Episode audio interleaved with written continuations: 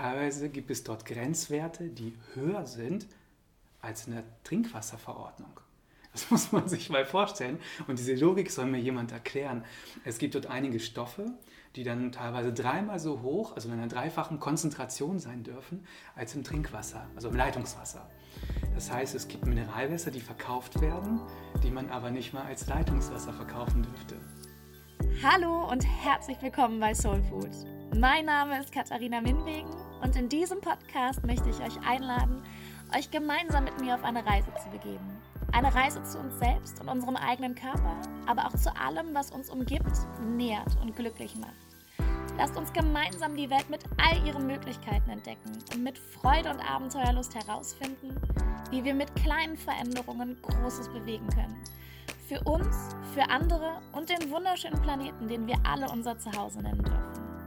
Dazu teile ich einmal die Woche meine Gedanken und Erfahrungen mit euch und interviewe immer wieder wundervolle Menschen, die uns mit ihren Ideen und ihrem Wissen inspirieren und gemeinsam mit uns ein wenig über den eigenen Tellerrand hinausblicken möchten.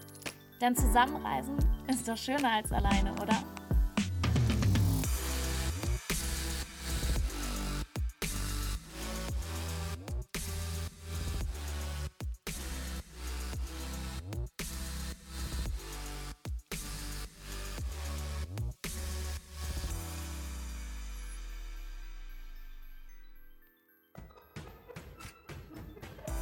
Hallo, schön, dass ihr dabei seid bei einer neuen Folge von Soul Food. Heute geht es um ein ganz besonders wichtiges Thema. Wir sprechen über Wasser. Juri beschäftigt sich schon seit langer Zeit mit dieser Thematik und erklärt uns heute, warum unser Leitungswasser gar nicht so gesund und sauber ist, wie die meisten von uns glauben. Wir sprechen außerdem darüber, welchen Beitrag wir selber leisten können, um die Wasserqualität zu schützen und vielleicht sogar zu verbessern. Darüber, wie politisch motiviert diese ganze Thematik ist und darüber, wie wir selber aktiv werden können und was es für Möglichkeiten gibt, um Zugang zu gesundem und reinem Wasser zu haben. Und auch heute habe ich wie jede Woche ein Zitat passend zum Thema. Professor Huchard, ein französischer Neurologe und Kardiologe, sagte, Wasser arbeitet im Körper durch das, was es mitnimmt, nicht durch das, was es mitbringt. Und was genau damit gemeint ist, wird gleich in unserem Interview mehr als deutlich. Hallo Juri. Hi, grüß dich. Super schön, dass du heute hier bist. Freut mich auch. Wir sprechen heute über ein extrem wichtiges Thema, und ich glaube aber, dass es ein Thema ist, dessen Wichtigkeit sich die meisten Menschen gar nicht bewusst sind. Wir reden über das Thema Wasser. Das klingt jetzt erstmal ganz banal und ich würde super gerne einsteigen mit der Frage, was macht Wasser eigentlich in unserem Körper? Weil wir trinken jeden Tag so anderthalb bis zwei Liter und ich glaube, keiner von uns weiß so richtig, was das Wasser eigentlich in unserem Körper macht und welche Aufgaben es dort hat. Ja, ganz genau. Interessant ist, wir bestehen ja zu zwei Drittel aus Wasser. Ja. Das ist vielen gar nicht so bewusst äh, im Alltag. Das heißt, vor dir sitzen jetzt ungefähr 50 Kilo, na gut, vielleicht wiege ich auch ein bisschen mehr, reines Wasser. Und wir machen uns eher Gedanken über das restliche Drittel. Also wie können wir über Medikamente oder Nahrungsmittel irgendwas optimieren. Aber was ist mit dem Thema Wasser? Und Wasser ist deshalb bei uns so wichtig im Körper, weil unsere Zellen ja auch gefüllt sind mit Wasser. Und unser Körper durch den ganzen Stoffwechsel erneuert ja täglich, ich weiß nicht wie viele Millionen, aber Milliarden an Zellen. Und wenn du dir vorstellst, äh, wie könnte er das am allerbesten machen? Natürlich mit reinem Wasser. Also das heißt, allein dieser gesamte Prozess der Erneuerung mhm. ist schon, also bedarf viel Wasser. Aber auch, äh, wenn du dir vorstellst, unser Gehirn ungefähr besteht aus 90 Prozent Wasser. Oder auch unser Herz, unsere ganze Lymphe, all die, unsere Blutgefäße, ohne Wasser würde das alles gar nicht funktionieren. Also Wasser ist sozusagen für die Aufrechterhaltung dieses Motors äh, von elementarer und zentraler Bedeutung. Ja, das wird in dem Moment klar, wo man eben sich wirklich nochmal vor Augen führt, wow, wir bestehen zu zwei Dritteln genau. aus Wasser. Genau. Und das finde ich, wird nochmal deutlich, wenn man sich diese Zahl vor mhm. Augen führt. Und wenn ich hier kurz einhaken darf noch, Äh, wir verlieren auch ungefähr täglich 5% unseres Wassers, sei es durch Schwitzen, durch andere Ausscheidungen. Und dieses müssen wir immer wieder zu uns führen. Mhm. Und man merkt schon sehr schnell, wenn man einfach zu wenig trinkt, dann ist man, wenn man halt einfach nur 2% zugeführt hat, statt die verlorenen 5%, dann merkt man das anhand der Müdigkeit oder dass man nicht mehr so leistungsfähig ist. Viele Menschen haben regelmäßig Kopfschmerzen. Das ganz Klassische, da einfach mehr trinken. Ja. so, so ja. einfach. Und wie traurig ist das, weil ich das so oft höre, dass Leute sagen, ja, Kopfschmerzen und die greifen dann tatsächlich sofort mm. zu einer Tablette, ja. Anstatt einfach mal kurz zu überlegen, wie sieht es denn aus? Habe ich genug geschlafen? Habe ich genug getrunken? Genau. also es sind ja alles diese Faktoren. Unser Körper will uns damit ja was sagen. Ganz genau. Deshalb, ja, da auch nochmal mhm. ein Appell an alle. Hört Richtig. auf euren Körper. Ja. Jetzt ist es ja so, also ich will mich da gar nicht rausnehmen, mhm. weil ich weiß noch, ich bin zurück, ich habe lange in Südfrankreich gelebt, bin zurück nach Deutschland gezogen. In, in Südfrankreich kannst du oder ich glaube, in ganz Frankreich kannst du Leitungswasser nicht trinken, weil das Leitungswasser extrem viel Chlor enthält. Mhm, mhm. Ich ziehe zurück nach Deutschland und für mich war klar, natürlich trinke ich das Leitungswasser, weil das kommt aus dem Hahn, es ist easy, es kostet nichts und ich habe die Schlepperei nicht. Mhm. Ist das wirklich so? Also können wir, können wir dem wirklich vertrauen? Ist Leitungswasser wirklich so gesund, wie wir glauben? Oder wo liegt die Problematik? Ja, also tatsächlich gibt es da riesengroße Unterschiede beim Thema Leitungswasser mhm. von Stadt zu Stadt, von Region zu Region. Das kann auch unterschiedlich sein von Haus zu Haus, denn es ist halt so, ähm, laut Trinkwasserverordnung ist der, der Versorger dafür zuständig, für die Wasserqualität bis zu deiner Wasseruhr. Und das ist normalerweise an der Grenze oder irgendwo bei dir im Keller. Und ab dann bist du als Eigentümer für alles verantwortlich. Das heißt, wenn du uralte Rohre hast, werden sie potenziell auch etwas abgeben. Und deshalb ist es immer wichtig, das Wasser mal testen zu lassen. Und ich hätte mir mit einem simplen Test ziemlich viel Leid ersparen können. Ich hatte über fast vier Jahre immer wieder starke Verdauungsbeschwerden, die, als ich aufgehört habe, Leitungswasser zu trinken, innerhalb von einer guten Woche komplett aufgehört haben. Das ist jetzt ein sehr extremes Beispiel, aber ich finde, hier wird sehr deutlich, was für einen wahnsinnig großen Einfluss unser Trinkwasser auf unsere Gesundheit hat. Es gibt auch eine Trinkwasserverordnung. Ähm, nicht umsonst sagt man, Wasser ist das bestgeprüfteste Lebensmittel. Aber was heißt das denn genau? Was wird denn da genau geprüft?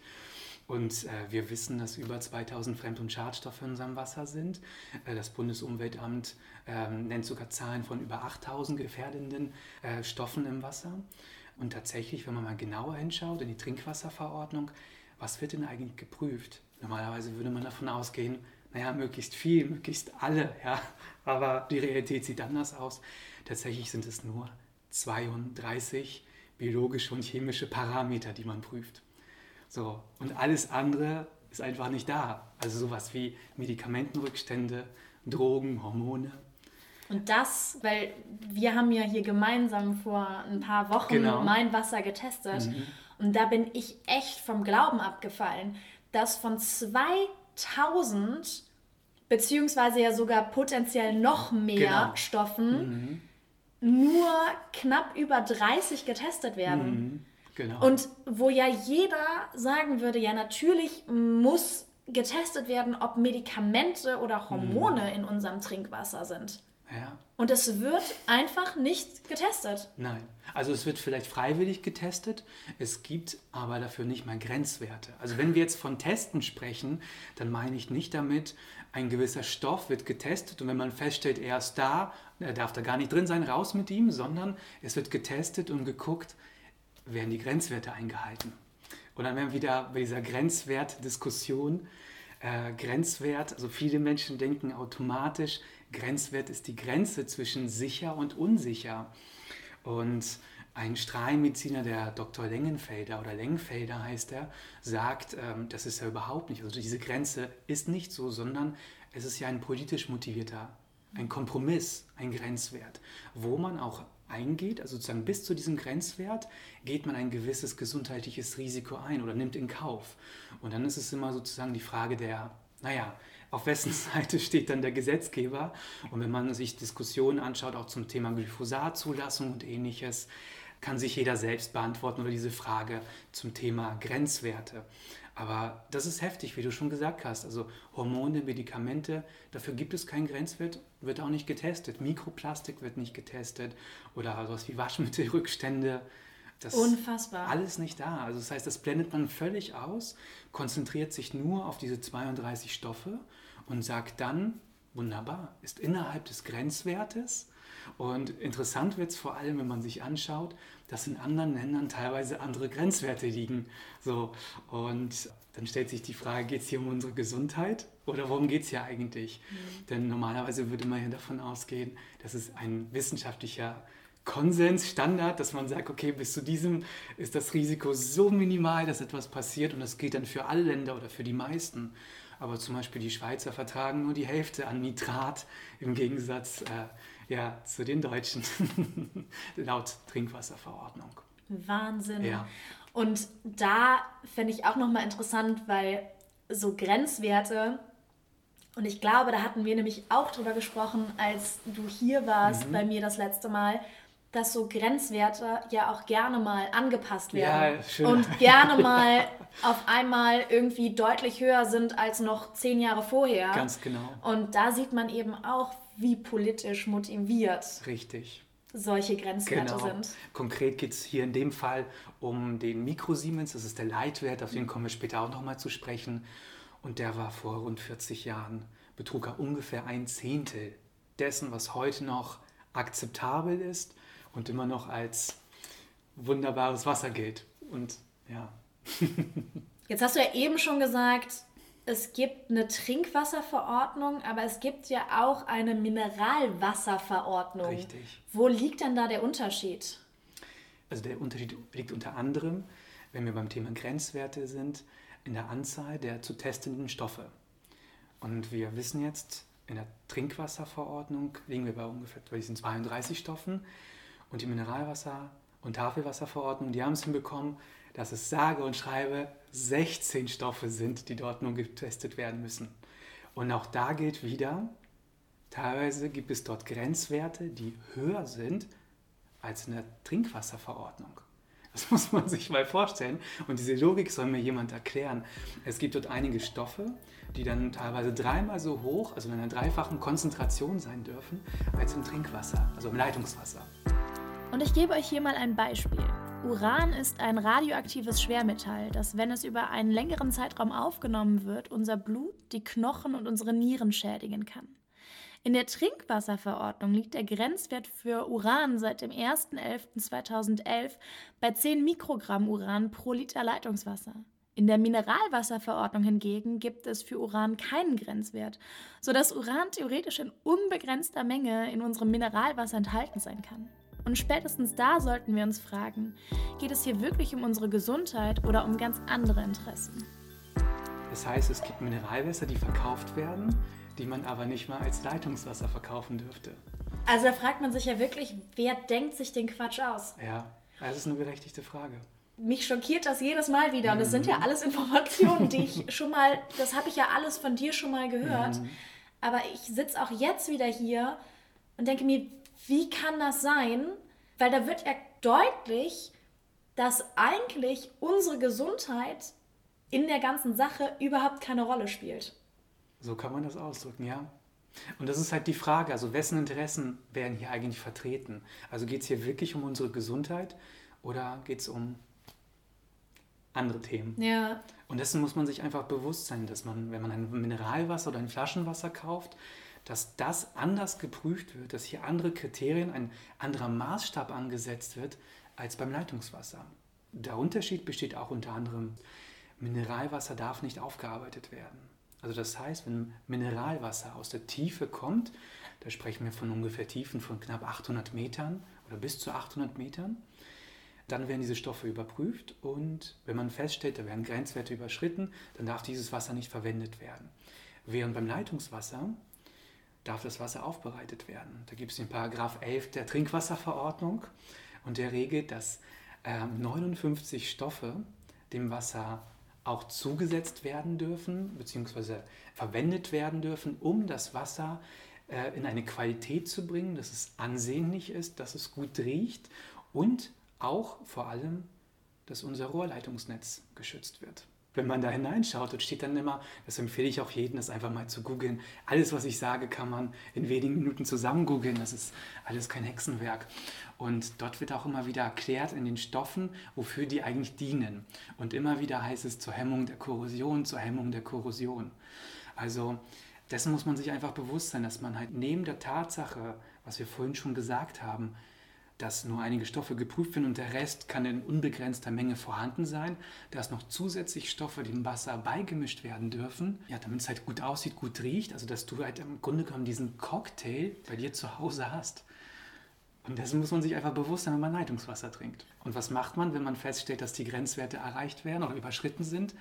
Dann filtert man es nicht raus, sondern man mischt dann, man, man verdünnt es dann so lange mit einem nicht so stark belasteten Wasser, bis die Grenzwerte wieder eingehalten werden. Und dessen muss man sich einfach bewusst sein. Und deshalb finde ich es toll, dass wir heute darüber reden. Ja, absolut, mhm. weil ich glaube, hier wird einfach gerade, also selbst mir, ne, und, und ich behaupte, dass ich jemand bin, der sehr bewusst lebt. Und mhm. Wasser, wie gesagt, das ist einfach irgendwie gefühlt sowas, ja, es kommt halt aus der Leitung und wir bedienen uns einfach, aber wir hinterfragen es alle ja. überhaupt nicht. Und ich finde, also jetzt in den ersten paar Minuten dieses Gesprächs wird halt so deutlich, dass es eigentlich, weil alle schreien, wenn es um die Fleischindustrie geht mhm. oder allgemein die Lebensmittelindustrie, aber wenn es um Wasser geht, mhm. das ist irgendwie so das, da fragt keiner mal nach. Und deshalb, ja, ich ja. finde es total toll, dass wir heute drüber reden wir haben ja gerade, du hast ja gerade schon so ein bisschen gesagt, ja, unsere, unsere Rohre. Mhm. Und ich habe noch dieses, wir haben eben auch kurz drüber gesprochen, ich habe noch dieses mhm. Bild vor Augen, weil wir haben uns ja hier in Berlin auf dem Markt kennengelernt. Mhm. Ich weiß noch, für mich war das so, das war so ein, so ein Zeichen, weil ich ewig mein Wasser testen lassen mhm. wollte und habe da euren Stand gesehen und bin zu euch rübergekommen. Und dann lag da dieses Rohr. Weil ich glaube, dass wir uns gar nicht bewusst machen, dass unser Wasser einen ewig langen Weg mhm. hinter sich bringen muss, um bei uns aus dem Hahn rauszukommen.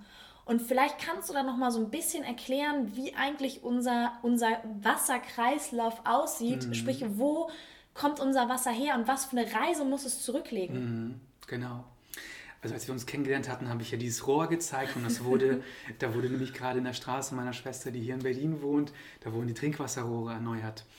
Und ähm, ich habe in der Vergangenheit immer wieder Videos, äh, Fotos im Internet gesehen von diesen verkalkten Rohren und ich habe gedacht, das kann doch nicht wahr sein, das muss doch fake sein.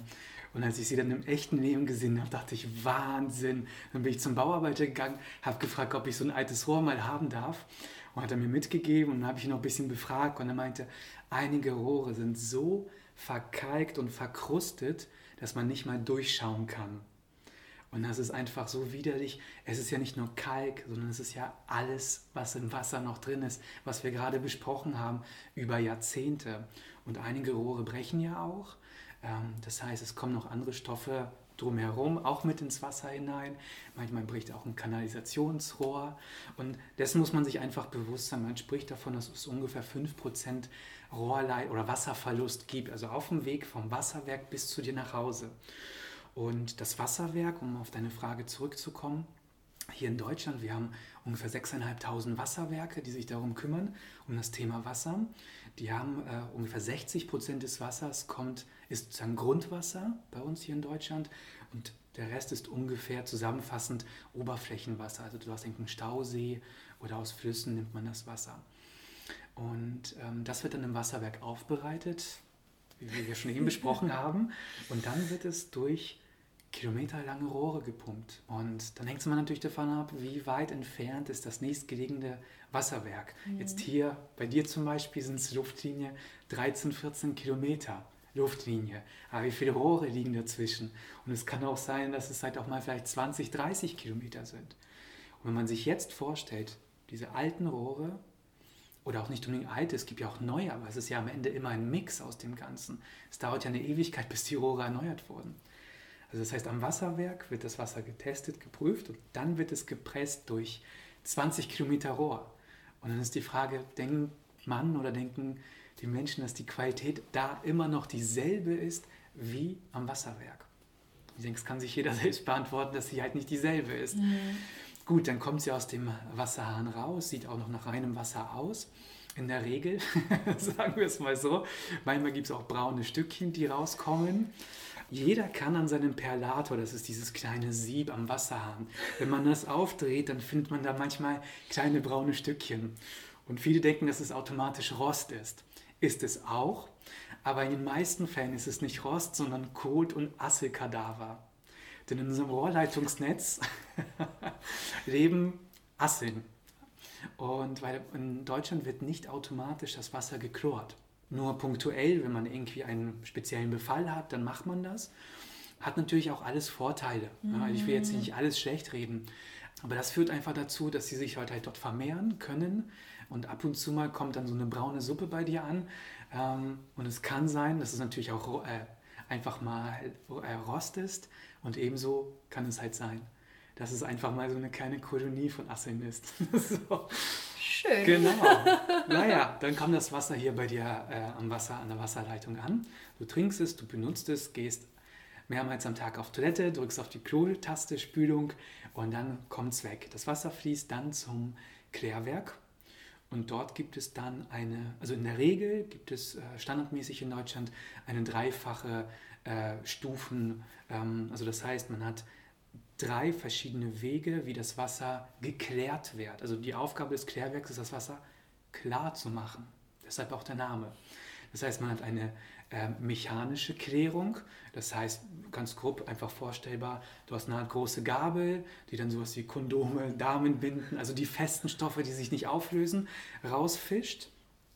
Dann hast du eine biologische, das heißt, man nimmt dann Sauerstoff, oder einfach Luft, bläst es da hinein und dann können die Bakterien, die bereits da sind, sich noch weiter vermehren, fressen vieles auf. Und du hast auch eine chemische Reinigung, wo dann ähm, ein paar chemische Zusatzstoffe reingegeben werden, damit etwas ausflockt. Ähm, und dann das Wasser, also das Ausgeflockte kann man dann abschöpfen. Und dann hast du am Ende ein Wasser, was du wieder in die Umwelt bringst. Also das kommt dann in die Flüsse, Seen, Bäche und so weiter. Nur wie ihr euch vorstellen könnt, Hormone werden dadurch nicht rausgeholt. Medikamente auch nicht, nicht mal Drogen. Man kann, Forscher können sogar den Drogenkonsum einer Stadt rekonstruieren anhand des Abwassers, was echt verrückt ist. Und so gelangen all diese ganzen Stoffe und auch andere Chemikalien, also ich will damit sagen, also die gelangen auf diese Weise in die Umwelt.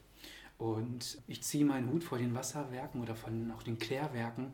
Wenn man sich diese Plörre anschaut, die dort ankommt, wie viele Reinigungsmittel wir eigentlich verwenden oder Kosmetika. Äh, vielen ist ja bekannt, Thema Mikroplastik, Zahnpasta, Peelings und so weiter. Plastik kann nicht komplett zersetzt werden, sondern zerfällt nur in stetig kleiner werdende Partikel, dem sogenannten Mikroplastik. Die Langzeitgefahr von Mikroplastik für die Umwelt, die Tiere und auch uns selbst und unsere eigene Gesundheit ist noch überhaupt nicht ausreichend erforscht. Klar ist aber jetzt schon, dass bei den Zersetzungsprozessen gefährliche Inhaltsstoffe frei werden und sich in der Nahrungskette anreichern und so auch von uns über die Nahrung aufgenommen werden. Deshalb gilt es zum Beispiel beim Kauf von Kleidung, Waschmitteln oder Kosmetik darauf zu achten, dass diese frei von Mikroplastik sind.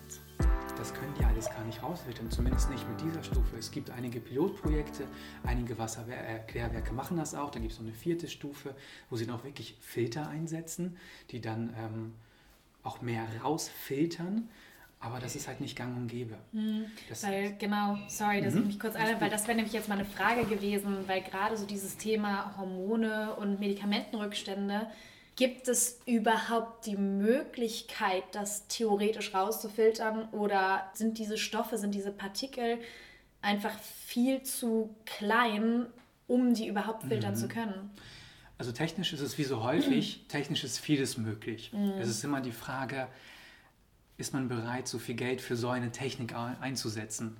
Und dann ist dann auch immer die Frage, möchte man diese Technik einsetzen beim Klärwerk, wo das Wasser wieder in die Natur gegeben wird? Oder wäre es eher sinnvoller, so eine Technik einzusetzen am Wasserwerk, wo das Wasser für uns aufbereitet wird.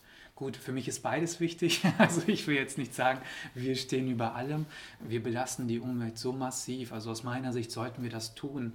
Und sei es auch, dass wir sagen, wir schaffen es vielleicht nicht zu 100 Prozent, aber mit 90 wären wir vielleicht auch schon zufrieden. Und jetzt geht es einfach so durch.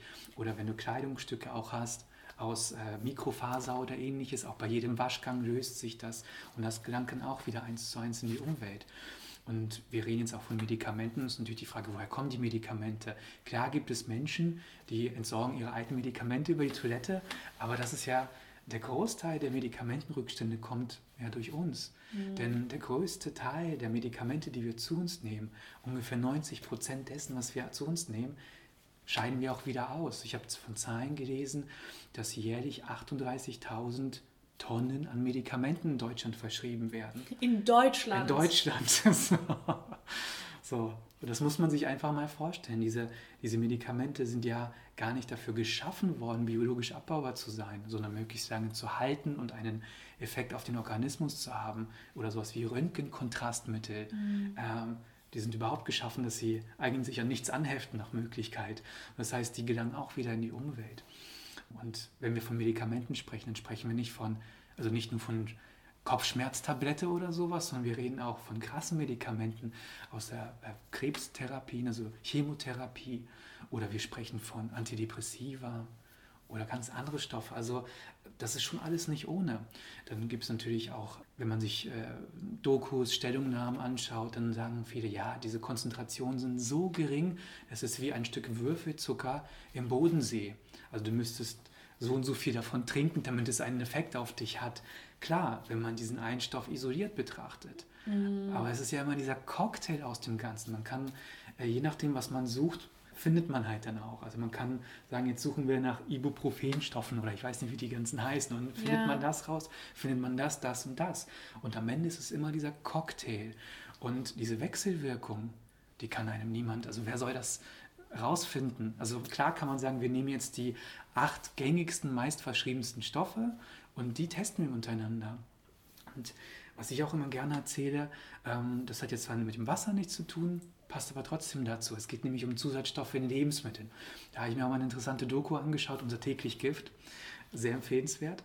Und da wurde auch erklärt, äh, die ganzen Zusatzstoffe, die werden immer isoliert betrachtet.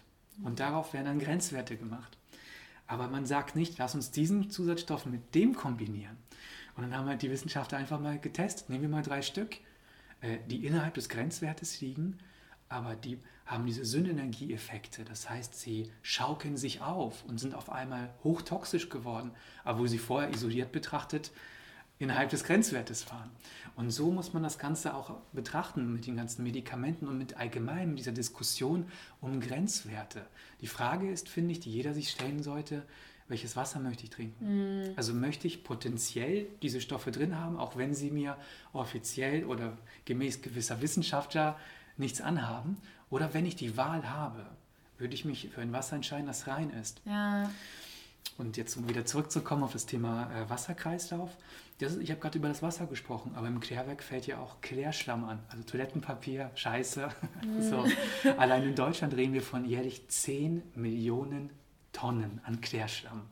Um sich das mal bildlich vorzustellen, das sind 10.000 Fußballfelder mit 10 Meter hoher Scheiße. so. Wow.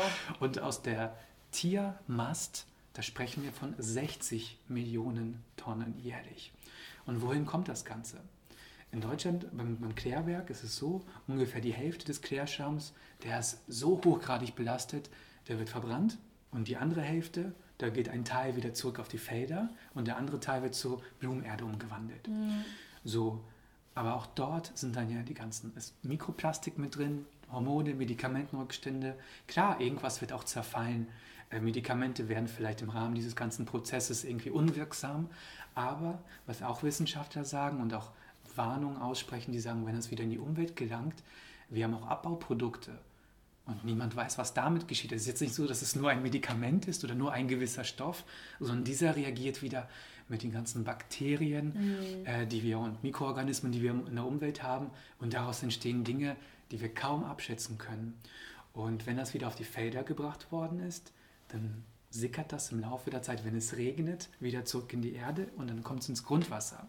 Das Wasser, was im Klärwerk wegkommt, also in die Flüsse, das verdampft, verdunstet, fließt in die Meere und dann, wie gesagt, dieser Niederschlag, von dem ich gerade gesprochen habe, oder es geht dann auch in Richtung Berge und dort regnet es dann nieder und dort, dort entstehen auch die ganzen Quellen. Dort haben wir dann das Quellwasser, das Bergquellwasser, was sehr, sehr rein ist. Aber selbst da kann man mittlerweile auch ja. Schadstoffe nachweisen, aber im Verhältnis dazu. Und das ist auch der Hintergrund, warum auch das Grundwasser, von dem ich vorhin noch erzählt habe, die 60 Prozent, auch immer mehr belastet wird. Also einmal durch diesen Kreislauf, durch unsere Ausscheidung, aber auch durch die Ausscheidung aus der Landwirtschaft. Was ich gerade erzählt habe, ungefähr die 60 Millionen Tonnen, wird ja gar nichts geklärt. Das geht ja eins zu eins. Und Tiere bekommen ja auch gerade in der Massentierhaltung viele Medikamente. Und das ist halt der Hintergrund, warum das Wasser nicht wirklich besser wird, unsere Wasserqualität.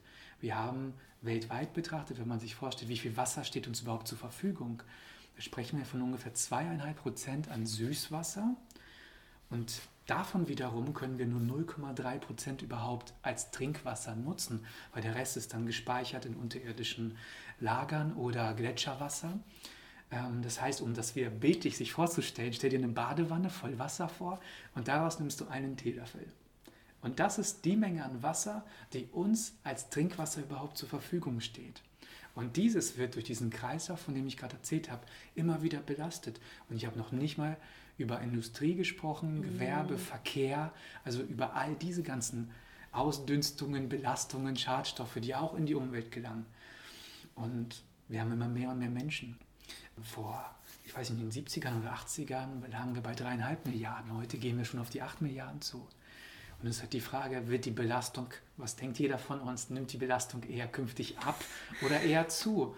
Und deshalb, wie, soll, wie, wie gehen wir eigentlich mit diesem kostbaren und wichtigsten Lebensmittel überhaupt um? Ja. Das ist, denke ich, vielen gar nicht bewusst. Ich glaube auch, dass es vielen nicht bewusst ist. Und ich glaube, dass auch vielen Menschen der eigene, der eigene Einfluss auf mhm. die Wasserqualität gar nicht bewusst ist. Ja. So dieses Ding, ne, ja, ne, die, ich finde die Kopfschmerztablette ist und bleibt das beste Beispiel. Und mhm. ich glaube, also ich bin da mittlerweile echt so, ich nehme Medikamente nur noch, wenn es wirklich gar nicht anders geht. Mhm. Und das nicht nur, weil ich ganz fest davon überzeugt bin, dass es auch für meinen eigenen Körper nicht gut ist und dass unser Körper unfassbar wundervolle Selbstheilungskräfte hat. Mhm. Ich tue das auch nicht, weil ich meinen Abdruck, den ich hier auf dieser Welt hinterlasse, einfach möglichst klein halten ja. will. Und ich glaube, da müssen wir uns wirklich auch alle so ein bisschen an den eigenen Kopf packen und uns die Frage stellen, okay, muss dieses Medikament jetzt gerade wirklich sein? Mhm. Oder ist es nicht vielmehr so, dass ich vielleicht das Problem auch anders lösen kann und die Tablette oder das Medikament einfach in dem Augenblick nur der bequemere Weg ist? Ja. Und das finde ich so unfassbar wichtig, dass wir uns das alle immer wieder vor Augen führen. Und deshalb nochmal der Aufruf an euch alle. Fangt bei euch im Kleinen an, wenn es darum geht, unser Wasser zu schützen. Nehmt Medikamente nur dann, wenn es wirklich notwendig ist. Hört auf, euren Körper mit Hormonen voll zu pumpen und das nicht nur der Umwelt, sondern auch eurem eigenen Körper zuliebe. Und seid achtsam, wenn ihr eure Kosmetik aussucht. Denn in Summe können all diese alltäglichen Entscheidungen einen riesigen Unterschied machen. Jetzt finde ich aber, und die Frage, also wenn man sich das alles so anhört, dann stellt sich ja nun wirklich die Frage, kommt aus unserem Wasserhahn wirklich Trinkwasser? Das ist eine absolut berechtigte Frage. Was ist unser Wasser eigentlich? Das Leitungswasser? Ist es Trinkwasser oder ist es eher Brauchwasser? Ja. Also die Wasserversorger, die gehen davon aus, dass im Schnitt jeder Bürger von uns täglich ungefähr 120 Liter Wasser benötigt. Davon geht er davon aus, dass 5 Liter zum Trinken und zum Essen kochen verwendet werden. Und der Rest geht für die Toilettenspülung, Wäsche waschen, Geschirr waschen, Garten damit gießen und so weiter drauf. Das heißt, äh, wenn wir jetzt sagen, okay, trinken, um auf die Frage zurückzukommen, wie viel trinkt jeder von uns eigentlich Leitungswasser? Und wenn man das ins Verhältnis setzt, dann kommen wir auf den Punkt, Wir liegen bei ungefähr einem Prozent dessen, was die Wasserwerke an Wasser zur Verfügung stellen, wird überhaupt getrunken. Und der Rest ist eigentlich Brauchwasser. Also es wird gebraucht für andere Prozesse. Deshalb kommen viele zu dem Ergebnis und sagen, unser Wasser hat eine ideale Qualität, um es als Brauchwasser zu nutzen, jedoch nicht zum Trinken. Ja, da schließt sich dann jetzt so die nächste Frage an. Wie müsste denn unser Leitungswasser oder Wasser allgemein aussehen, mhm. damit es auch wirklich alle Aufgaben, die es in unserem Körper hat, mhm. ausführen kann? Ja. Die Hauptaufgabe des Wassers besteht im Körper ja darin, Transportmittel zu sein und damit der Körper optimal entgiften, entsäuern, entschlacken kann. Was ich eingangs erwähnt hatte, braucht der Körper natürlich auch dieses Wasser, um sich zu erneuern. Das heißt, idealerweise ist das Wasser rein und enthält nahezu keine Stoffe mehr. So sollte das Wasser sein, weil wenn ihr euch einfach mal vorstellt, welches Wasser haben wir denn über Jahrmillionen getrunken? Wir haben Regenwasser getrunken und wir haben Quellwasser getrunken. Damals konnten die Menschen keine Brunnen bauen, also vielleicht schon ein paar Meter, aber kein Wasser, also keine 100 oder 400 oder 800 Meter. Das kam erst im Zuge der Industrialisierung dazu, dass man Mineralwasser hochgeholt hat. Mhm.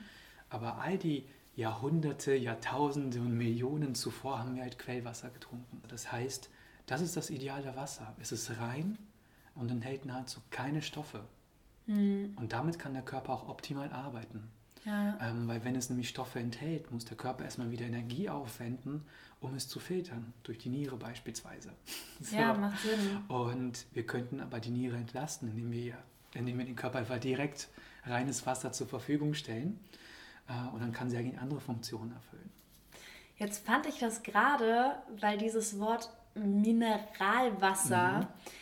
Ultra spannendes Thema, deshalb mhm. würde ich da super gerne auch noch kurz drauf eingehen, ja. weil die meisten Menschen, und auch da würde ich mich gar nicht ausschließen wollen, glauben ja, mhm. dass wir auch unseren, unseren Mineralbedarf, also mhm. sprich ne, Dinge wie Calcium, Magnesium, dass wir auch diesen Bedarf über unser Wasser, über unsere Wasserzufuhr quasi decken können, zumindest zu einem Teil. Ja.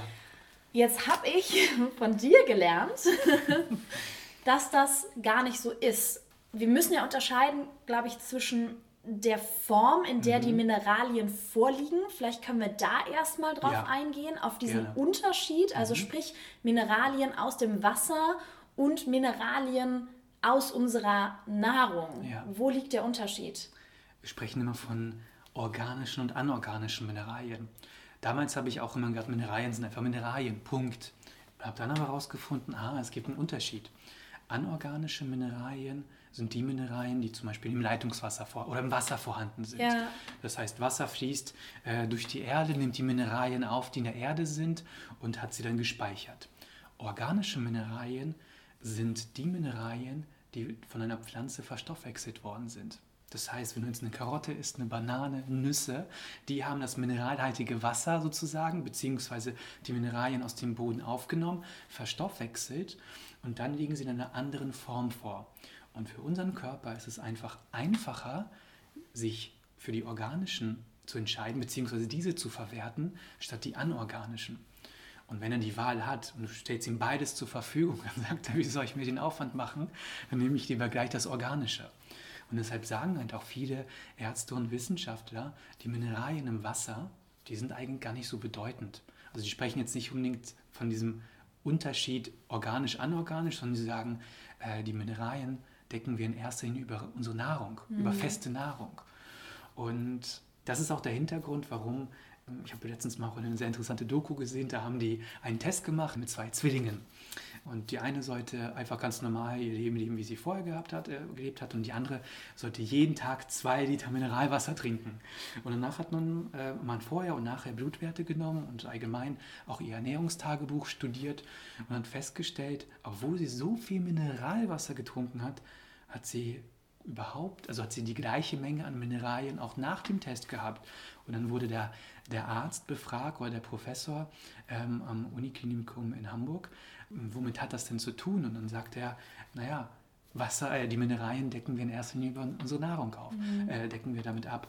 Klar gibt es gewisse Situationen, wenn du eine gewisse Erkrankung hast oder in einer gewissen Lebenslage bist, dass du vermehrt Mineralien brauchst und dann macht es vielleicht auch in solchen Situationen Sinn, besonders mineralhaltiges Wasser zu trinken. Aber in erster Linie entdeckst du sie über die Nahrung und mhm. da in einer viel höheren Konzentration und viel besser für den Körper verfügbar.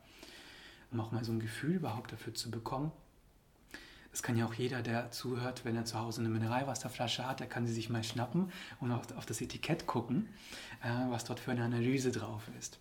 Und um einfach mal so ein Gefühl dafür zu bekommen, ich möchte jetzt mal auf die Werte der, äh, die Empfehlung der Deutschen Gesellschaft für Ernährung äh, zurückgreifen. Die empfiehlt ähm, beim Thema Kalium ungefähr, dass jeder Mensch täglich 1000 bis 2000 Milligramm zu sich nehmen soll. Klar hängt es immer davon ab, bist du Mann, Frau, wie alt bist du, welche ja. Lebenslage und so weiter. Aber wenn wir das einfach mal als Basis nehmen. Und jetzt schnappt euch mal das Mineralwasser und schaut mal nach, wie viel Kalium da enthalten ist.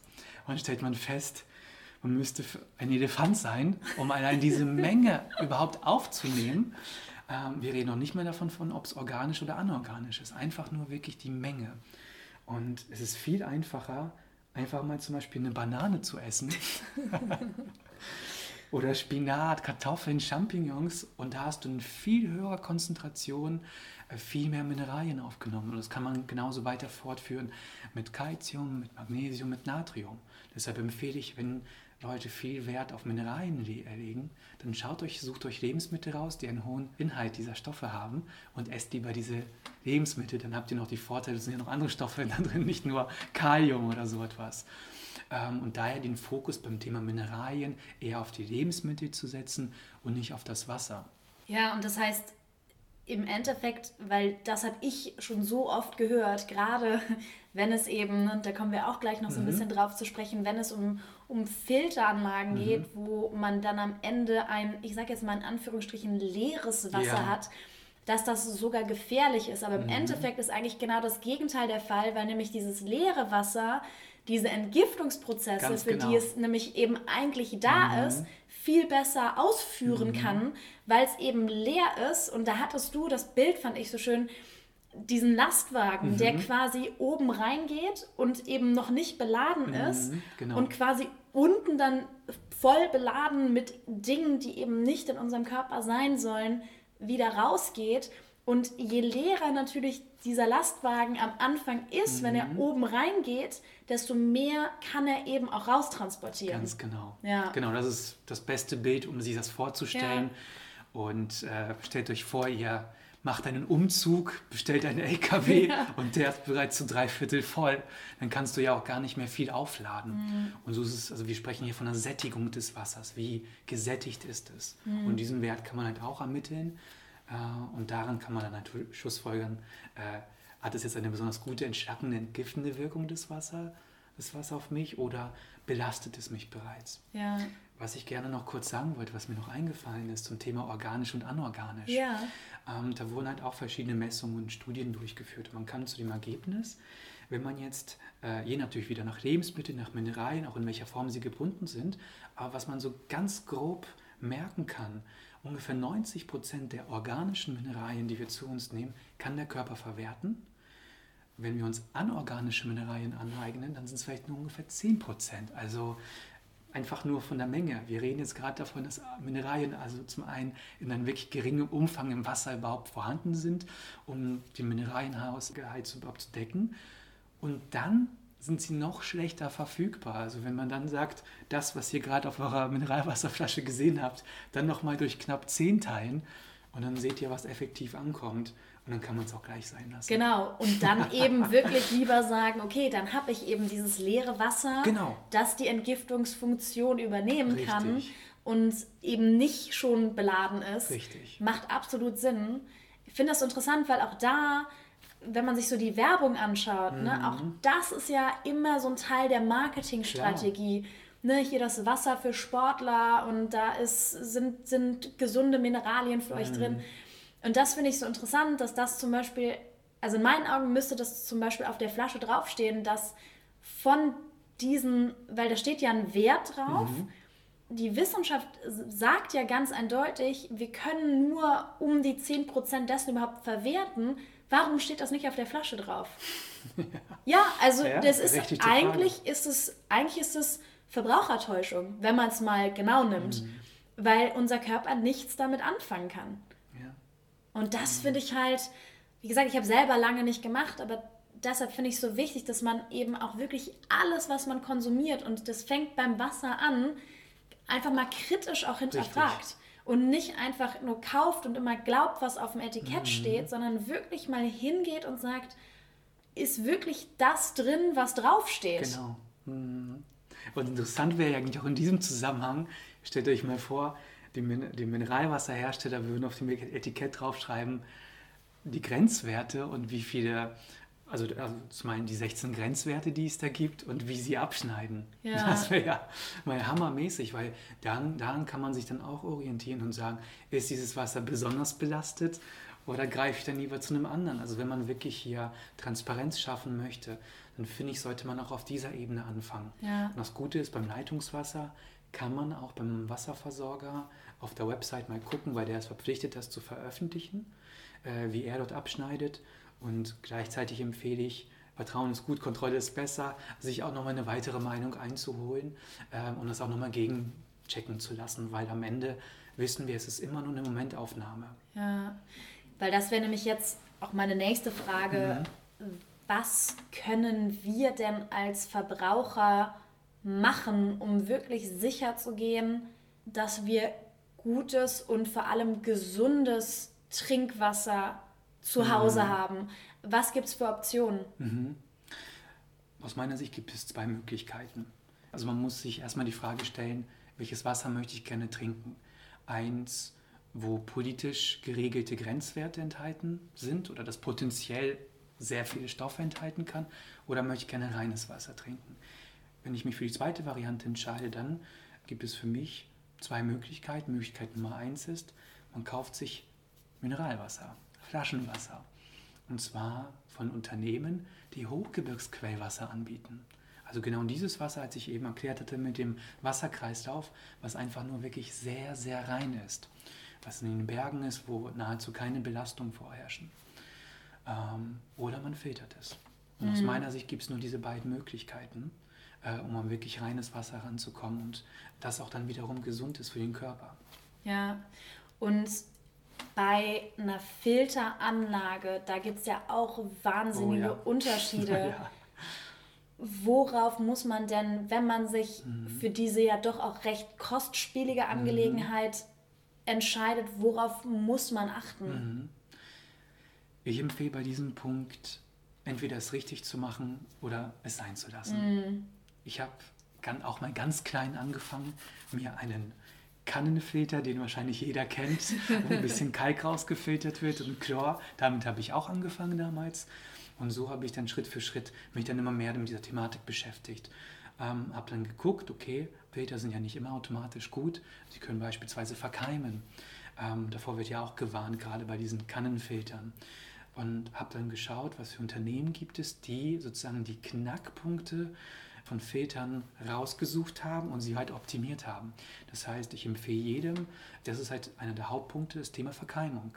Egal welchen Filter du hast, wie löst dein Hersteller das Thema der Verkeimung? Weil, ich hatte ja angang, äh, eingangs erzählt, Wasser wird in Deutschland nicht automatisch geklort. Das heißt, unser Wasser ist verkeimt. Also wir fallen jetzt nicht automatisch tot um, aber das sind halt mikrobiologisch, sind dort halt Keime drin. Und diese können sich im Filter ansammeln und sich stark vermehren. Und dann hast du teilweise ein Wasser, was noch belasteter ist als normales Wasser. Also als was sonst aus der Leitung käme. Das heißt, Thema Verkeimung ist ein Riesenproblem. Dann, was gibt denn der Hersteller eigentlich an, was er tut? Also damit, was macht dieser Filter? Weil viele sagen, ich reduziere den und den Stoff oder das und das. Also zum Beispiel, ich reduziere Kalk, ich reduziere Chlor. Und was ist mit Schwermetallen? Was ist mit Hormonen? Was ist mit Nitrat, mit Medikamentenrückständen? Wie äußerst du dich dazu? Und gebe ich mich damit zufrieden und ab? Akzeptiere ich einen Wasserfilter, dessen Hersteller mir sagt, ich reduziere es? Oder möchte ich gerne, dass mir der Hersteller sagt, ich filter es raus? Klar, kein Hersteller kann dir eine hundertprozentige Garantie geben. Man kann aber schon zu 99 Prozent und teilweise auch noch mehr äh, die Stoffe wirklich rausfiltern. Und das ist ja schon ein, ein Riesenschritt, wenn man sich vorstellt, vorher war eine gewisse Menge drin und die wird auf, also um 99 Prozent reduziert und du hast ein nahezu reines Wasser. Ein weiterer wichtiger Punkt, den es zu beachten gilt, ist das Thema Aktivkohlefilter. Hier sollte unbedingt darauf geachtet werden, dass kein Aktivkohlegranulat, sondern Aktivkohleblockfilter verwendet werden. Denn das Granulat setzt, sobald es gesättigt ist, die festgehaltenen Stoffe wieder frei, was dazu führt, dass das Wasser dann noch belasteter ist als unser ungefiltertes Leitungswasser. Insgesamt sollte bei einem Filter so oder so auf die Verwendung hochwertiger Materialien geachtet werden, da reines Wasser sehr bindungsfähig ist. Denn was nützt ein Filter, der am Ende wieder Stoffe ans Wasser abgibt? Das ist das, worauf man auf jeden Fall achten muss. Und man spricht auch immer davon, dass, dass dieser Filterprozess beim Wasser, ähm, dem Wasser sozusagen, er, er ist sehr unnatürlich. Mhm. Also Wasser wird nicht, liebt es nicht, mit hohem Druck irgendwo durchgepresst zu werden. Auch unsere Rohrleitung beispielsweise, das ist überhaupt nicht natürlich. Rechte Winkel sind nicht natürlich ähm, oder hoher Druck ist nicht natürlich. Und das Wasser, um wieder, was wir vorhin gesprochen haben, was wir damals in der Natur getrunken haben, das war vorher sehr, also man spricht von lebendigem Wasser. Das bedeutet, dieses Wasser konnte frei fließen, es konnte sich verwirbeln, es konnte plätschern. Das hat dann eine andere Energie, man spricht von dieser Energie, als durch hohen Druck rechte Winkel gepresst zu werden. Das heißt, wenn du einen Filter hast, der auch mit Druck arbeitet, sollte man ihn wie auch immer wieder ihm dem Wasser wieder Leben zuführen. Das kann man machen mittels Verwirbelung, also sozusagen auf physikalischer Ebene, mittels Felder. Ähm, das kann man sich ganz einfach so vorstellen. Äh, kennt ja wahrscheinlich jeder noch aus dem Physikunterricht, wenn man sich einen Magneten vorstellt und dieser, äh, dieser Versuch, man hat Metallspäne, die einfach erstmal ganz wild durcheinander ist und dann legt man einen Magneten dran und dann ordnen sich diese Metallspäne wieder entsprechender Magnetfeldlinien aus. Und so in der Art kann man auch beim Wasser sich das vorstellen. Wenn Wasser durch dieses Feld, wie auch immer es dann ausschaut, durchfließt, ordnet es sich wieder neu, es strukturiert sich neu, spricht man von hexagonalem Wasser oder strukturiertem Wasser. Und optisch kann man sich das so vorstellen wie die perfekte Schneeflocke. Mhm. Das ist so das allerbeste Beispiel. Und das sind so die, die Knackpunkte, worauf man besonders achten muss. Und klar, man möchte einen Filter haben, der möglichst lange hält. Mhm. Ähm, und das ist halt, finde ich, wie mit vielen Dingen. Klar, man kann ganz, ganz billig kaufen. Du kannst auch die, die allerbilligsten Sachen kaufen. Ich habe die Erfahrung gemacht, dass sie dann aber auch dazu neigen, schneller kaputt zu gehen. Und dann ist halt hier für mich die Frage auch, bei dem wichtigsten Lebensmittel, wofür möchtest du dich entscheiden? Du kannst für wenige hundert Euro etwas kaufen oder du kannst auch mehrere tausend Euro auf den Tisch legen. Und irgendwo dazwischen befinden wir uns. Und am Ende, was ist die Alternative? Thema wieder Bergquellwasser zu kaufen. Mhm. Auf kurz oder lang geht das ordentlich ins Geld. Und natürlich auch beim Thema Umwelt. Wie man sich vorstellt, wir sitzen auf Wasser und wir kaufen Wasser aus den Bergen. Ja, hier, wo wir sind, gibt es keinen Berg in der Nähe. Das heißt, dieses Wasser wird durch halb Europa geguckt. Und wenn wir uns jetzt wieder die Vogelperspektive, wenn wir die einnehmen und uns vorstellen, diesem Beispiel folgen Millionen Menschen. Und für Millionen Menschen werden tausende LKWs durch halb Europa gegurkt, um dieses Wasser anzuschaffen. Ich denke, auf kurz oder lang ist das keine Lösung. Das ist vielleicht kurzfristig, um mal das auszuprobieren, um in sich mal hineinzufühlen, um mal zu gucken, wie schmeckt mir denn eigentlich reines Wasser? weil diesen Geschmack sind wir ja eigentlich auch gar nicht gewohnt. Wir sind ja eigentlich immer nur gewohnt, sozusagen ein Wasser zu trinken, was eine gewisse Menge an Stoffen enthält. Ob das jetzt gute oder schlechte sind, spielt jetzt mal keine Rolle. Und daran haben wir uns einfach gewöhnt. Wenn man aber mal was anderes trinkt, dann merkt man erst den Unterschied. Das ist genauso wie wenn Leute irgendwo hinziehen, wo das Wasser zum Beispiel kalkhaltiger ist und die spüren es auf einmal in den Haaren oder auf der mm. Haut. Vorher haben sie es gar nicht gespürt, weil es war normal, dann kennen sie den Unterschied. Und so kann man in sich mal hineinfühlen. Und das ist, finde ich, auch immer ein super Indiz dafür, wie leicht trinkt es sich denn. Denn Wasser sollte eigentlich leicht trinkbar sein. Aber wenn man einen Widerstand hat, ich kenne, ich treffe immer wieder Menschen, die dann sagen, oh, Wasser schmeckt mir eigentlich gar nicht, deshalb trinke ich es immer mit Sprudel. so. Aber warum? Damit sie den Geschmack ja sich nicht gar nicht mehr schmecken. Ja. Äh, und ich denke, das ist immer ein Indiz dafür, dass der Körper dir sagt, du, dieses Wasser tut mir eigentlich gar nicht gut. Und deshalb müssen sich, denke ich, auch viele Menschen so überwinden, überhaupt ein, zwei, drei Liter Wasser zu trinken. äh, weil sie es auch gar nicht kennen, dass man Wasser auch ganz leicht trinken kann. also, Prost. Prost in dem Sinne. genau. Ja, super spannend, weil ich finde gerade, ich arbeite ja als Ernährungsberaterin und das ist zum Beispiel auch so ein Thema, was immer wieder aufkommt, so dieses Intuitive und dieses Gefühl, dass wir eigentlich alle auch so ein Stück weit verlernt haben, auf die Signale, die unser Körper uns sendet, zu hören. Mhm. Und das ist, finde ich, so ein, so, ein, so ein super gutes Beispiel dafür, mhm. wenn man eben diesen inneren Widerstand spürt, dass man dann ja auch vielleicht einfach mal einen Schritt weiter denken kann und mhm. sagen kann, okay, wenn unser Körper hier dicht macht und mhm. sagt, oh, das will ich eigentlich nicht, dass dann da sicher auch was dahinter ist. Und das ist für mich jetzt so damit würde ich gerne abschließen, weil das ist dann für mich so die, die nächste Frage oder so der Knackpunkt an der Sache. Wie sieht es denn aus? Kann unser Wasser uns denn vielleicht sogar krank machen? Also auf die Frage sage ich ganz klar, ja. Also es kann definitiv. Niemand fällt tot um. Ja. Und ich finde, wir sollten es auch immer über einen sehr langen Zeitraum betrachten zum Beispiel das ganze Leben. Ja. Denn wie lange haben wir noch vor, Wasser zu trinken? Das ist der Punkt. Und wenn Wasser die Hauptaufgabe hat, um zu entgiften, entsäuern, zu entschlacken oder Transportmittel, und wir uns dann vorstellen, wir trinken immer wieder ein Wasser, das uns eigentlich belastet, und der Körper ein Wasser bekommt, wo er erstmal überhaupt Energie aufwenden muss, um es wieder in einen Zustand zu bringen, mit dem er überhaupt arbeiten kann und es vielleicht gar nicht hinbekommt, weil es so stark belastet ist und er auch mit anderen Dingen zu tun hat.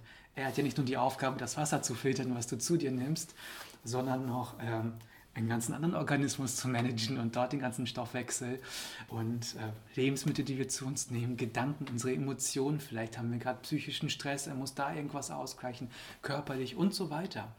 Also das heißt, es haben sich Menschen damit beschäftigt, intensiv, äh, auch Jahrzehnte, und die haben sich die Frage gestellt, ja, welches Wasser ist denn überhaupt gesund und optimal für uns? ähm, und haben dann ein Verfahren entwickelt, wie man sehr einfach und sehr schnell eigentlich herausfinden kann, ja, wie gut das Wasser ist und kann der Körper damit, also belastet es den Körper oder entlastet es ihn. Und einer dieser Forscher ähm, war Louis-Claude Vincent, ein Franzose, der in den 50er Jahren den Auftrag bekommen hat, von der Regierung die Zusammenhänge herauszufinden zwischen Wasser und Erkrankungen. Und der hat dann halt mehrere Jahrzehnte das Wasser in den jeweiligen Regionen sich angeschaut und geguckt, an welchen Erkrankungen leiden denn die Menschen. Und er hat halt festgestellt, dass die Neigung zu Herz- und Kreislauferkrankungen in Regionen mit besonders hartem, salz- und kalkreichem Wasser ähm, signifikant höher war als in Regionen mit weichem Wasser. Und weiches Wasser ist zum Beispiel genau dieses Hochgebirgsquellwasser. Es enthält fast gar nichts, deshalb ist es total weich.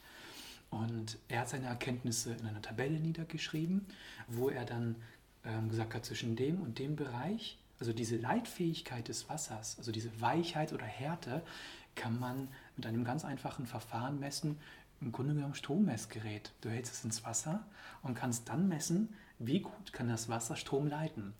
Ähm, viele haben ja noch im Kopf, oh, der Föhn darf nicht ins Wasser fallen, gefährlich. Aber an sich, Wasser leitet keinen Strom. Es sind die Stoffe, die im Wasser sind, die leitfähigen Stoffe, zum Beispiel die Mineralien oder die Schwermetalle, die leiten den Strom. Und daher kann man daraus schlussfolgern, wenn, man, wenn das Wasser besonders leitfähig ist, dass besonders viele leitfähige Stoffe im Wasser vorhanden sind. Und je mehr dieser Stoffe vorhanden sind, desto belasteter ist es für den Körper oder belastender.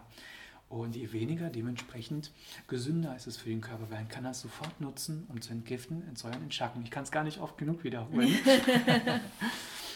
Und interessant ist, er hat eine Grenze herausgefunden, bis zu welchem Wert dieses Wasser, also ab wann das Wasser belastend auf den Körper wirkt. Und diese Grenze hatten wir vor 40 Jahren auch in der Trinkwasserverordnung als Grenzwert für den Leitwert. Der lag bei 280 Mikrosiemens. Und wie wir vorhin schon besprochen haben, heute ist er zehnmal so hoch, ungefähr zehnmal so hoch. Und auch das war für mich nochmal ein Fakt, der mir die Augen geöffnet hat. Wie kann es denn sein, dass ein Wert innerhalb weniger Jahrzehnte so stark nach oben korrigiert wird, wenn es doch um unsere Gesundheit geht? Hier wird ziemlich deutlich, wie politisch motiviert das Ganze ist und wessen Interessen hier vertreten werden. Und das sind ganz eindeutig nicht die Interessen von uns Konsumenten. Und daher ist es halt, finde ich, super spannend, diesen Leitwert zu ermitteln, weil daraus kannst du dann sehr schnell schlussfolgern, befinde ich mich in einem Bereich, wo das den Körper entlastet oder belastet? Bin ich also nah einem Hochgebirgsquellwasser oder weit entfernt davon? Ja, mega spannend, weil das war ja im Prinzip auch der Test, den wir hier mhm. bei mir durchgeführt haben, genau. wo ich ja eigentlich dachte, mm, der ist bestimmt, also ich war mir relativ sicher, dass er nicht ganz im grünen Bereich ist, mhm. aber ich war mir relativ sicher, dass das, ähm, dass das Ganze zumindest irgendwie noch so im annehmbaren Bereich ist. Mhm. Und das war er halt nicht. Mhm. Und diese Tests, mhm. ich sage das direkt dazu, ja. falls es Menschen gibt, die da Interesse dran haben, die Zuhörer können dich kontaktieren, ja. Um einen solchen Test durchführen zu lassen. Richtig. Ganz genau, das ja. können sie gerne machen. Perfekt. Also ich kann es allen nur wärmstens ans Herz legen, ähm, weil ich wirklich da ganz, ganz, ganz viel mitgenommen habe mhm. und ähm, einfach glaube, dass gerade dieses Thema Wasser und die Aufklärung, die dahinter steht, mhm so wichtig ist. Und eigentlich würde ich sagen, genau wie ich immer jedem eine Therapie empfehle, empfehle ich auch jedem mal mit mhm. dir zu sprechen, einfach um da so ein bisschen mehr Klarheit und ein bisschen mehr Bewusstsein reinzubringen. Sehr gerne. Ja. Sehr gerne.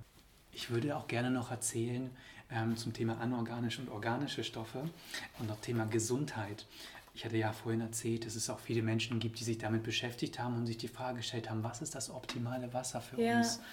Und es gibt in den USA die sogenannte Mayo Klinik oder wahrscheinlich Mayo Klinik, eine der größten Kliniken der Welt, die auch viele Nobelpreisträger hervorgebracht hat. Herz-Lungen-Maschine wurde dort entwickelt. Also es ist jetzt nicht einfach irgendeine Klinik, sondern einer der Kliniken schlechthin. Und die Mitbegründer, ähm, auch die den Namen äh, hervorgebracht haben, Dr. Charles Mayo, der hat es sehr drastisch formuliert. Also das Thema Sättigung des Wassers, das Thema organische, anorganische Mineralien.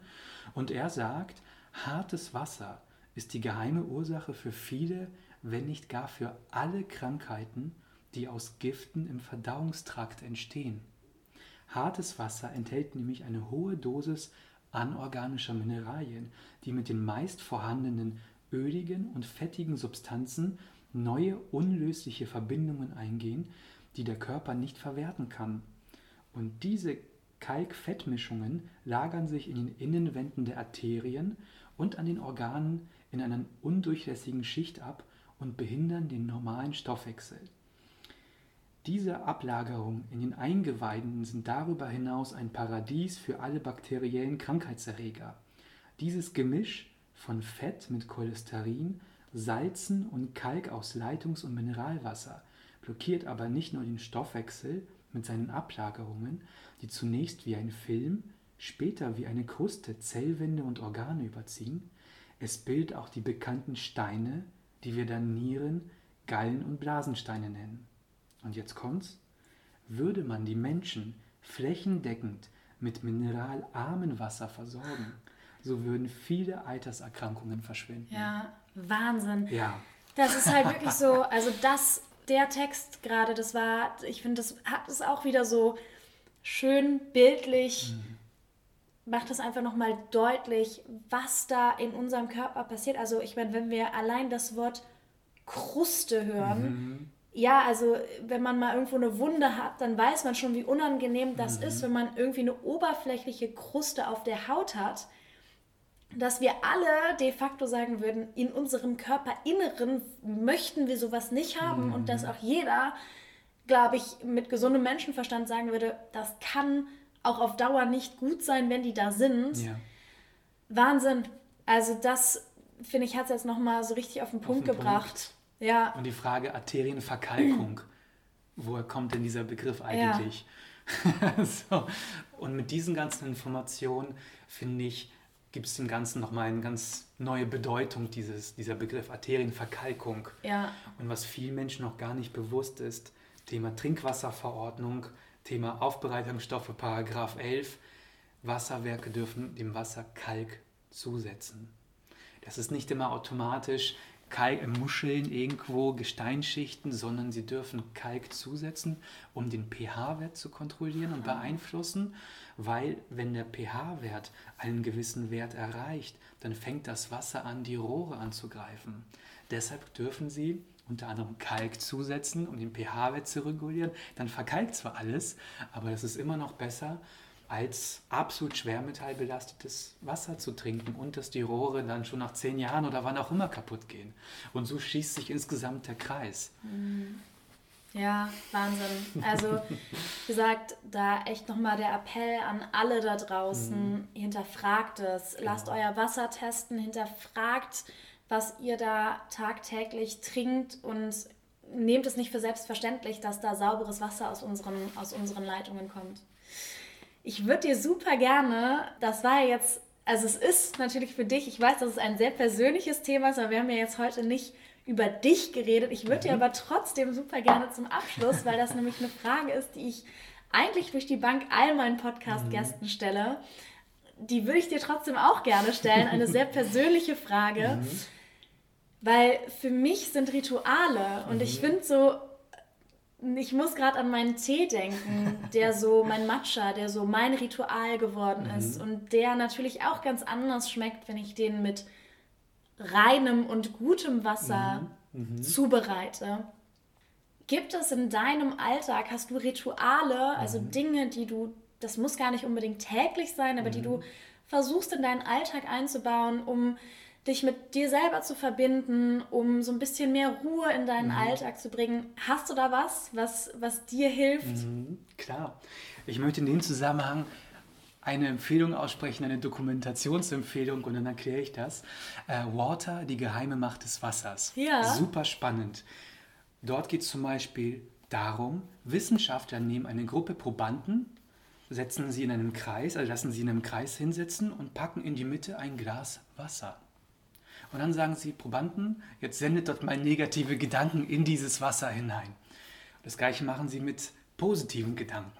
Und dann nehmen sie das Wasser auseinander, machen zig Tests und stellen fest, es hat andere Eigenschaften mit positiven Gedanken oder negativen Gedanken. Es gibt auch auf YouTube ganz viele Tests, wo Leute, äh, Masuro Emoto, ein japanischer äh, ehemaliger oder mittlerweile verstorben Wasserforscher, der bekannt geworden ist mit Kristallbildern, wo er Wasser hat einfrieren lassen und dann entstanden Kristalle oder eben keine. Er hat das Wasser Bescheid mit Musik, mit Handystrahlen, mit Worten, alle möglichen und hat festgestellt, äh, dass das Einfluss nimmt, auch unsere Gedanken. Das heißt, um auf das Ritual zurückzukommen, wenn ich mir jetzt vorstelle, ich bestehe aus 70 Prozent Wasser, ja, was machen dann meine Gedanken mit meinem Wasser in mir? Mm. Also, das heißt, eines meiner Rituale am Morgen ist, ich schaue in den Spiegel, begrüße mich und freue mich einfach und sage, ich bin ein Geschenk für diese Welt, äh, um auf diese Weise mein Wasser in positive Schwingungen zu versetzen. Ich äh, beginne den Tag mit einem halben Liter Wasser und auch da ähm, ich segne das Wasser. Ich sage irgendwie Danke dafür, dass du mir gut tust. Kann man jetzt sehen, wie man möchte. Am Ende tut es mir gut. Ich freue mich darüber. Ähm, so beginne ich meinen Tag. Und den Abend und abends beende ich den Tag, indem ich drei Dinge mache. Das eine ist, wenn ich im Bett liege, stelle ich mir vor, welchen Menschen sind ich liebe. Dann, wofür bin ich in meinem Leben dankbar. Und das andere ist, was wünsche ich mir? Und dann gehe ich in dieses Gefühl, was ich empfinden werde, wenn ich es bekommen habe. Mhm. Und das ist so schön, also mit diesen drei Sachen den Tag zu beenden. Also sozusagen positiv, liebevoll, dankbar zu beenden, aber auch mit schönen Gedanken den Tag zu starten. Und es geht halt auch immer wieder um das Thema Wasser. Super schön. Ich mag, also ich liebe ja eh, hast du wahrscheinlich gemerkt mhm. im Laufe des Gesprächs, dass ich dass es liebe, so in Bildern zu sprechen. Mhm. Und ich bin, glaube ich, auch ein sehr positiver Mensch, aber ich finde dieses Bild von, ich bringe quasi positive, gute Schwingungen in das Wasser, das quasi aus dem ich bestehe, mhm. mag ich unglaublich gerne. Mhm. Finde ich auch schön. Vielen, vielen Dank. Ein super sehr, schönes sehr Interview. Ich hoffe wirklich, dass wir ganz viele Menschen da draußen erreichen können, inspirieren und dass sich viele Menschen bei dir melden und eben ja dann noch so ein bisschen mehr in die Tiefe gehen. Mhm. Vielen, vielen Dank. Von Herzen gerne. Danke dir.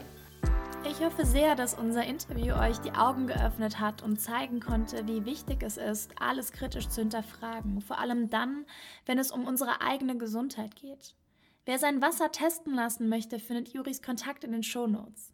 Außerdem habe ich euch einige Dokus und Buchtipps in die Shownotes geschrieben, für alle, die gerne noch etwas tiefer in die Materie eintauchen möchten. Ich freue mich wie immer über einen kurzen Kommentar bei Apple Podcasts und ein Feedback von euch. Und jetzt wünsche ich euch einen ganz wundervollen Start in die neue Woche.